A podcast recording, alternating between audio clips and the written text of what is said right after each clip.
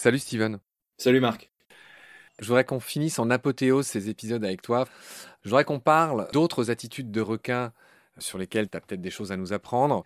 Que signifie chez le requin l'ouverture de la bouche, par exemple, ou le bâillement? Alors là, une fois de plus, hein, pareil, il faut éviter l'anthropomorphisme. C'est pas par rapport à toi que je dis ça, c'est par rapport à ce que je dis, parce que entre temps, entre le moment où je te transmets ces informations et si ça se trouve une autre découverte est faite, ça pourra démontrer que tout ça n'est lié qu'à de l'interprétation. Alors l'ouverture de la bouche ou le claquement de bouche, c'est un comportement qui euh, caractérise donc l'amplitude exacerbée de la bouche de l'animal et ça peut être défini comme de la nervosité, de la tension. Ça peut aussi être considéré comme de la territorialité chez différentes espèces de requins.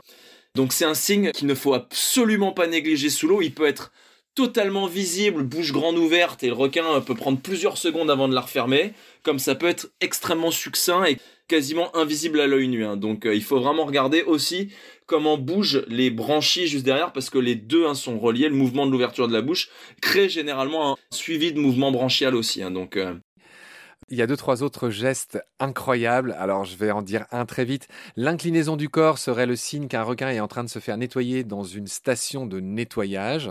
Mm. Donc, voilà, il n'est pas bien horizontal. Il est un peu incliné. Donc, on peut penser qu'il se fait nettoyer. C'est ce que tu dis. Nous avons le gaping. Tu en as déjà parlé. Enfin, c'est un truc très impressionnant. Le gaping, c'est le fait d'ouvrir grand la gueule. Donc, tu as dit que c'était un geste de menace. J'y reviens pas. Les paupières nictitantes, on en a beaucoup parlé. Parle-moi, si tu veux bien, d'un truc incroyable qui s'appelle le retournement de l'estomac. Alors ouais, quand les requins sont extrêmement stressés. Alors, ils ont un estomac très particulier hein, qui est en valvulve spirale, où en fait, euh, derrière le pharynx, imaginez un sac de couchage enroulé sur lui-même que vous pouvez ressortir et remettre en fonction de comment vous avez ingéré tel ou tel aliment. Parce que parfois les requins ingèrent des choses qui sont beaucoup trop grosses ou qui sont mal digérées. Les requins d'ailleurs défèquent très peu parce que l'intégralité de l'aliment est entièrement consommé à l'intérieur de ce fameux estomac-intestin. Et ils ont donc la capacité de pouvoir déglutir l'intégralité de leur estomac, donc le vomir pour cracher finalement des aliments qui seraient ingérables ou euh, qui seraient pas désirés. Mais c'est aussi et malheureusement euh, ce qu'on retrouve chez les requins qui subissent une très forte charge de stress. Ils sont amenés à, déglutir et, à vomir à l'intégralité de leur estomac. On retrouve ça euh, très régulièrement sur des requins qui sont pêchés à la ligne. Steven, j'aimerais beaucoup te faire réagir sur euh, ces sauts très impressionnants de requins blancs, notamment en Afrique du Sud, où je suis allé aussi d'ailleurs, où il y a des gens qui sont connus pour laisser traîner des leurres derrière les bateaux, dans l'attente, euh, bah, là où il y a les colonies d'otaries, euh, de faire sauter des énormes requins blancs qui viennent capturer. Alors là, pour le coup, c'est vraiment un truc du bas vers le haut, hein, c'est une des exceptions mhm. dont on avait parlé. Donc qu'est-ce que tu peux me dire sur ces requins qui sautent, et peut-être sur les plus photographiés, les plus connus, ces énormes requins blancs qui pêchent, qui surprennent ainsi des otaries notamment? Alors, ce qu'il faut savoir, c'est que le breach, en traduction littérale de l'anglais au français, le saut hors de l'eau, n'est pas forcément volontaire. Le breach alimentaire, le requin n'a aucun intérêt à sortir de l'eau euh, pour saisir sa proie, c'est juste la vitesse. Il est emporté par son élan. C'est la vitesse qu'il prend par son élan, ouais, qui le fait automatiquement sortir de l'eau. Alors, des études récentes ont démontré que les grands requins blancs étaient capables de sortir intégralement de l'eau, à faire des, ce qu'on appelle des full breach, sur une profondeur au niveau de la colonne d'eau inférieure à 4 mètres, tout simplement parce qu'ils les prennent pas de manière verticale mais inclinée. Donc ils chassent vraiment de manière complètement inclinée pour atteindre leur proie. Quand les requins font des sauts comme ceci, donc il y a bien sûr les grands blancs, mais il y a d'autres espèces hein, qui en font, notamment les requins tisserands. Après, il y a des sauts hors de l'eau qui sont volontaires pour le déparasitage. Il y a des requins qui sautent et qui cherchent à se déparasiter de certains copépodes qui sont donc une espèce de parasites et qui vont donc profiter en fait du clap de l'eau sur leur dos ou sur d'autres parties de leur corps pour se déparasiter.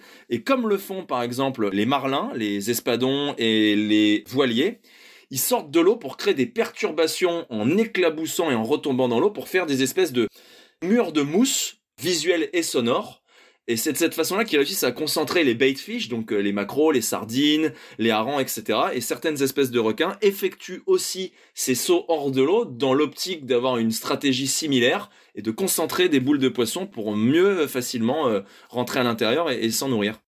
Tu as une belle photo de grands requins blancs qui pratiquent le spying, l'espionnage. Et, Spyhopping, ouais. Ils nagent avec un œil hors de l'eau. Les cétacés font pareil, on avait vu ça dans les épisodes avec Charlotte.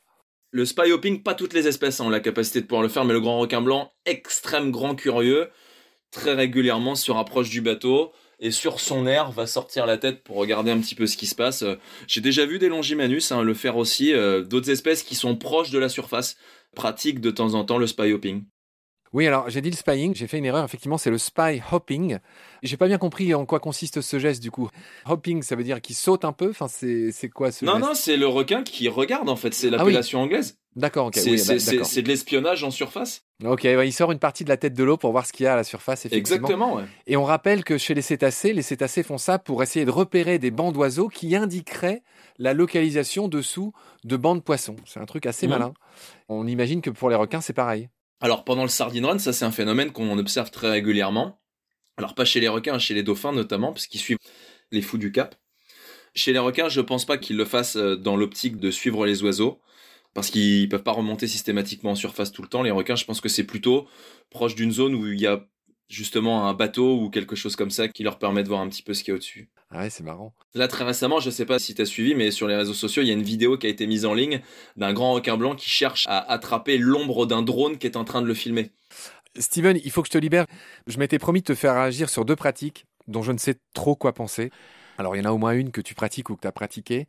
J'aimerais que tu me donnes ton sentiment honnête sur ce qu'on appelle le feeding, c'est-à-dire le fait de nourrir les requins qui a longtemps été très mal vu. Moi, je sais toujours pas quoi en penser. Il y a un autre truc qui s'appelle le cage diving, qui consiste à se mettre dans une cage, d'attirer des requins avec des seaux de sang ou d'abat ou tout ça. Donc, c'est un grand sport national à Guadeloupe et aussi en Afrique du Sud. Moi, j'ai jamais voulu faire ça. Bon, c'est peut-être un peu idiot de ma part. Je voudrais savoir ce que tu penses de ces deux pratiques, le plus honnêtement du monde.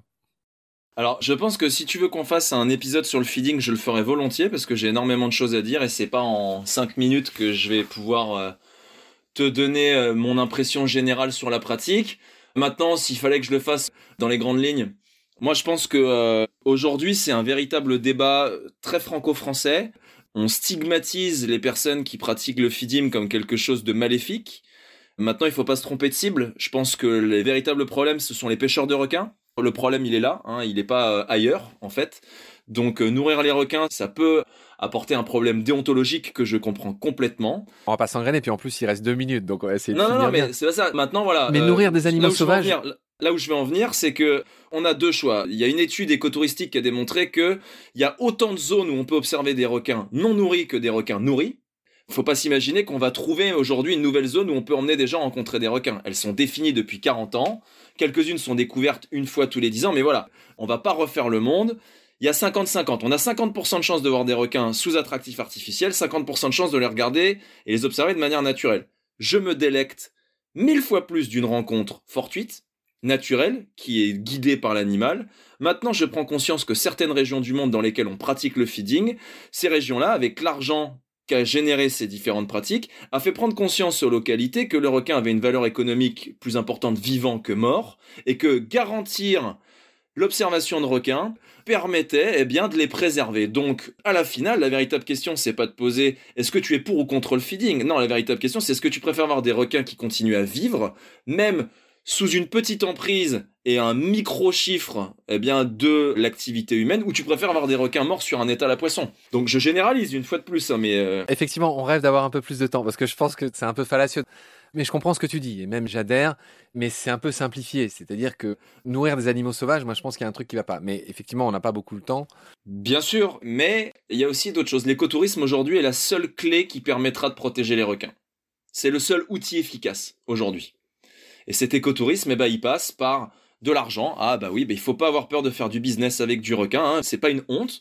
Parfois faire du business autour de certaines espèces bah, protégées, ça a permis de les protéger. Regardez les pandas, hein, les, les, zoos à pandas, et eh bah, ça a permis de les protéger. Aujourd'hui, le panda n'est plus une espèce en voie d'extinction, hein, donc. Euh, il en reste que 2000, mais d'accord. Mais c'est parce qu'ils se reproduisent mal, mais à l'état naturel, ils sont plus en danger comme ils l'étaient avant, donc. Euh, c'est vrai qu'ils sont ultra protégés. Alors tu m'as pas parlé du dernier aspect l'aspect de la cage. Euh, l'aspect de la cage. J'aimerais que tu aies l'honnêteté de dire à celles et ceux qui n'y connaissent pas grand-chose que des fois, il y a des requins qui meurent. Hein. Il y a une vidéo célèbre de requin qui est mort dans justement cette espèce de fête foraine. À euh, Guadeloupe. Absolument. L'autoroute à requins, comme tu avais dit. Alors, il faut s'imaginer que la pratique du cage diving, elle existe depuis les années 60. Elle est vraiment très commercialisée depuis 35 ans, 40 ans même. Et que Effectivement, hein, il y a eu des accidents. Il y en a un mortel reconnu sur presque 50 ans de pratique. Donc pour moi, c'est pas vraiment un sujet en fait. Donc on, va pas parler de ce qui s'est passé à Guadeloupe. Par contre, il n'y a pas d'abus. C'est que dans certaines régions du monde, en fait, le cage diving, la visibilité étant tellement mauvaise, il faut ramener le requin à la cage. Et le problème, c'est qu'en ramenant le requin à la cage, des fois, le requin vient taper la cage. Il y a un contact non naturel que l'animal va avoir finalement avec l'être humain. Et mettons de côté l'aspect feeding parce qu'on nourrit pas un grand requin blanc avec une tête de thon. Donc, euh, c'est pas ça qui va changer les habitudes écologiques de l'espèce. Par contre, effectivement, ça va augmenter la compétition intraspécifique parce que plusieurs grands blancs se retrouvant au même endroit pour la même raison sont des choses qui n'arrivent pas forcément souvent. Ça peut créer de la consanguinité, ça peut créer des conflits internes infligeant des morsures, ça peut créer des gros problèmes de territorialité et de compétition. Pour autant, aujourd'hui, le cage diving, c'est la meilleure manière qu'on a de démystifier l'image du requin auprès d'un touriste lambda qui ne fait pas de plongée. Donc euh, ça permet aussi aux gens de rencontrer des grands requins blancs sans qu'il y ait plus d'accidents et je pense que les requins n'ont pas vraiment besoin d'une mauvaise presse supplémentaire. Là récemment je suis retourné à Guadeloupe, j'ai écrit un texte hein, que tu pourrais retrouver qui est sur euh, le site de Futura Science, cage ou pas cage, dans lequel euh, bah, finalement c'est un, véritable caprice hein, du plongeur de vouloir sortir de la cage. Sauf que j'aimerais mettre au défi à une personne qui a plongé 50 fois avec des requins gris de se retrouver avec un requin blanc de 2 tonnes face à lui qui s'approche, qui fait 5 mètres, qui ne sait pas comment réagir. Ça va bien se passer avec 50 personnes et puis à la 101e personne, il va y avoir un accident et ça va être encore une mauvaise image pour les grands requins blancs et je pense pas qu'ils aient besoin d'une mauvaise presse supplémentaire. Donc la cage, si c'est la seule et unique manière de pouvoir rencontrer des grands requins blancs, on va en parler, hein, il en reste moins de 10 000 hein, sur la planète des grands requins blancs aussi, eh ben ma foi, je suis pas contre, parce que bah, ça fait prendre conscience une fois de plus aux localités qu'ils pratiquent qu'il euh, y a un effort de préservation non négligeable qui est mis sur la conservation de l'espèce dans des régions ciblées, qu'il y a des scientifiques qui se font payer leurs études, qui se font payer leurs recherches par une partie de la manne occasionnée par ce type de pratique. Donc il faut pas avoir le verre à moitié vide ni à moitié plein, il faut savoir tirer le positif un cycle négatif de toutes les pratiques et savoir à quel moment, à un moment donné, on tire plus sur le négatif que le positif.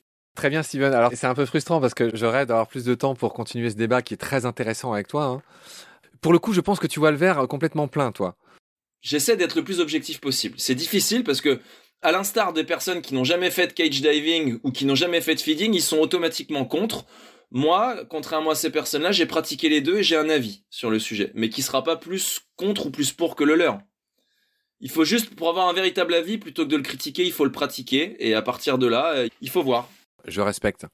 C'était la petite question que je vais te poser à la fin. Euh, nous, ce qui nous intéressait, c'était vraiment le comportement des requins. On l'a parfaitement fait. Je te remercie infiniment. Bah, je t'en prie. Tu m'as consacré toute une journée. C'est incroyable. On a fait un vrai marathon d'enregistrement. Donc, merci pour ta patience. Avec grand plaisir. Merci pour ton savoir qui est vraiment unique, qu'on retrouve dans ce beau livre qui s'appelle Requin, guide de l'interaction, que je recommande aux auditorices. Toi, je, suis impatient de venir prendre un apéro dans ce petit bar à côté de chez toi là qui s'appelle 20 milieux sous la bière. Faisons comme cela. Au Good à Marseille. Tu m'as appris qu'il y avait euh, Cyriel de Lords of the Ocean qui est aussi passé au, micro de Baleine sous Gravillon qui était pas loin et donc j'espère que ça va être une belle fête. Je te relance une invitation. On a, on a encore des choses à dire sur les requins. On n'a pas parlé de beaucoup d'aspects, notamment de chasse, de feeding, bah, qui sont un peu le prolongement de cet épilogue finalement qu'on a eu sur le feeding et sur le cage diving, qui sont encore deux activités malgré tout commerciales, les plus peut-être nobles hein, par rapport évidemment au feeding et à la pêche et à d'autres choses horribles. Donc tout ça, to be continued, j'ai envie de dire. Et ça, je sais pas le dire en arabe. Ah oui, c'est pas loin de Hashoufaktani qui veut dire à la prochaine. Bah oui. Au plaisir de te revoir. Très bien, Steven. Merci beaucoup pour euh, ta gentillesse, ta patience, ton temps, toutes tes lumières. Merci à toi, Marc. C'était euh, avec euh, un grand plaisir que j'ai répondu à tes questions et c'est avec grand plaisir que je répondrai à d'autres de tes questions dans d'autres épisodes. Je sens ta passion et j'espère que tu sens un peu aussi la mienne. Ah oui, complètement.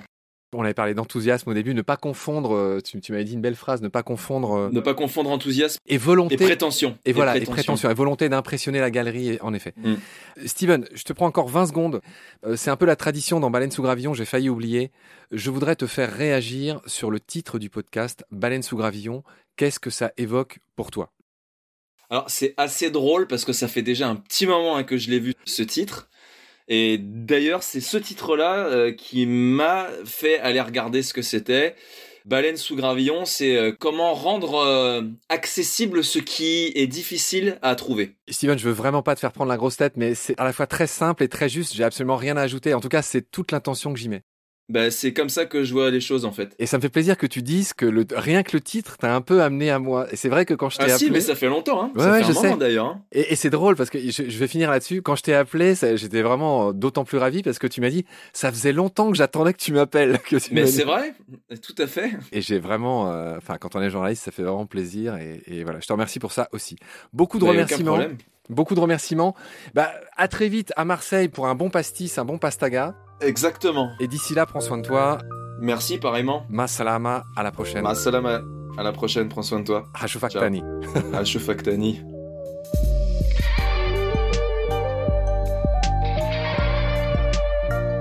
C'est la fin de cet épisode. Merci de l'avoir suivi. Pour continuer, nous avons besoin de votre soutien. Et vous pouvez nous aider simplement, en quelques clics et gratuitement. Il suffit par exemple d'utiliser le moteur de recherche solidaire Lilo. Ainsi, chacune de vos recherches sur Internet générera des gouttes qui seront reversées au projet de votre choix, comme Baleine sous gravillon par exemple. Vous pouvez par ailleurs vous abonner à nos podcasts comme d'habitude, partager les liens, devenir adhérent de l'association BSG ou encore faire un don sur Helloasso ou sur Tipeee. Grand merci par avance. Je remercie tous mes équipiers pour leur aide précieuse. Je vous retrouve bientôt pour de nouveaux épisodes. Et d'ici là, prenez soin de vous et de ce qu'il y a autour de vous. Merci. À bientôt.